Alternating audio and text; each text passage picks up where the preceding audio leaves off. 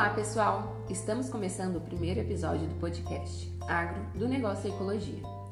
Esse projeto teve início com a disciplina de Pesquisas e Práticas Pedagógicas do curso de Pedagogia na Universidade Federal de São Carlos, no campus Sorocaba, ministrada pelos professores Márcio Gatti e Teresa Mello. Nós somos sete alunas e eu sou a Marina Furtado. Eu sou a Mayara Rodrigues. Eu sou a Maria Eduarda. Eu sou a Natália. Eu sou a Larissa Lima. Eu sou a Mayara Vitória. Eu sou a Maria Luísa de Andrade. Hoje iremos falar de mitos e de verdades presentes no universo agro. Mesmo sendo um assunto vastamente divulgado, ele muitas vezes é apresentado de forma superficial. Por este motivo, vamos desmistificar alguns assuntos, iniciando com: o Brasil é muito responsável e comprometido com a segurança alimentar? Mito, pois o Brasil está no ranking daqueles que mais usam agrotóxicos nos alimentos. E isso é como uma forma de veneno para o ser humano, por fazer mal ao corpo e para o planeta, para que seja mantida uma estética boa no produto e que possa produzir mais em menos tempo. Mas então, atualmente a agricultura emprega mais de 18 milhões de brasileiros?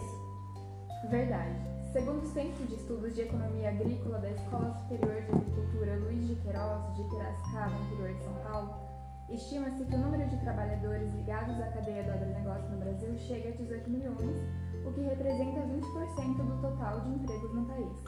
E é importante considerar ainda que a pesquisa não contabilizou os agricultores que produzem para o consumo próprio, portanto, esse número é ainda maior. O Brasil pratica somente a monocultura? Não, isso é um mito. O Brasil é sim muito associado à monocultura, que é basicamente a produção de uma única cultura. Aliás, nós temos um vídeo explicativo sobre monocultura em nosso blog, caso queiram saber mais. Voltando à afirmativa, o Brasil hoje produz de tudo: frutas, trigo, cana, laranja, e apenas 10% do território é destinado unicamente à produção de grãos além das agriculturas familiares, orgânicas e ecológicas que existem. A ecologia apresenta produções iguais e superiores aos cultivos convencionais?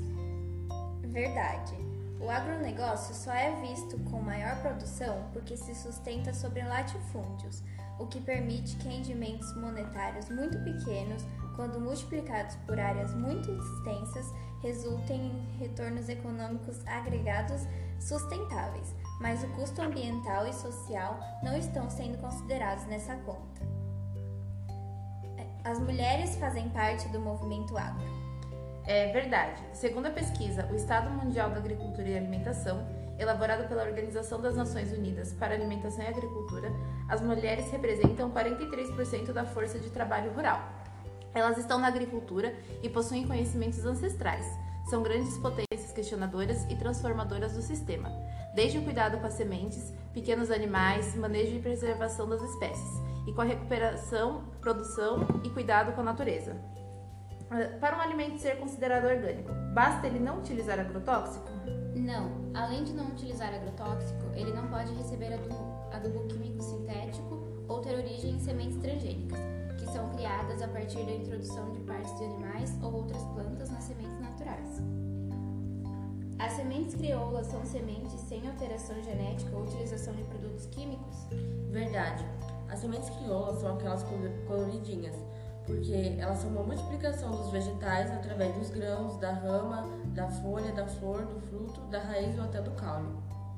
Ela também abrange uma forma de reprodução de vida dos animais, polinizadores ou microorganismos, que são importantes para o aumento da alimentação saudável, diversificada e de qualidade. Mas então como é que a gente consegue esses alimentos saudáveis e livres dos agrotóxicos? Nós podemos comprar direto com o agricultor ou numa feira, cesta de alimentos ou cooperativas que são organizadas por ele. E elas são muito importantes para a autonomia desses pequenos agricultores. O agropop? Mito. O modelo agroeconômico que a gente tem é o oposto de pop, porque não é voltado para a população, já que prioriza o lucro de poucos enquanto prejudica o bem-estar da geração atual e das futuras. Por hoje é só, pessoal. Caso tenham interesse em aprofundar mais sobre esse assunto, é só acessar nosso blog, Agro do Negócio e Ecologia. Muito obrigada por ficar até o final. Até a próxima. Tchau. Tchau. Tchau.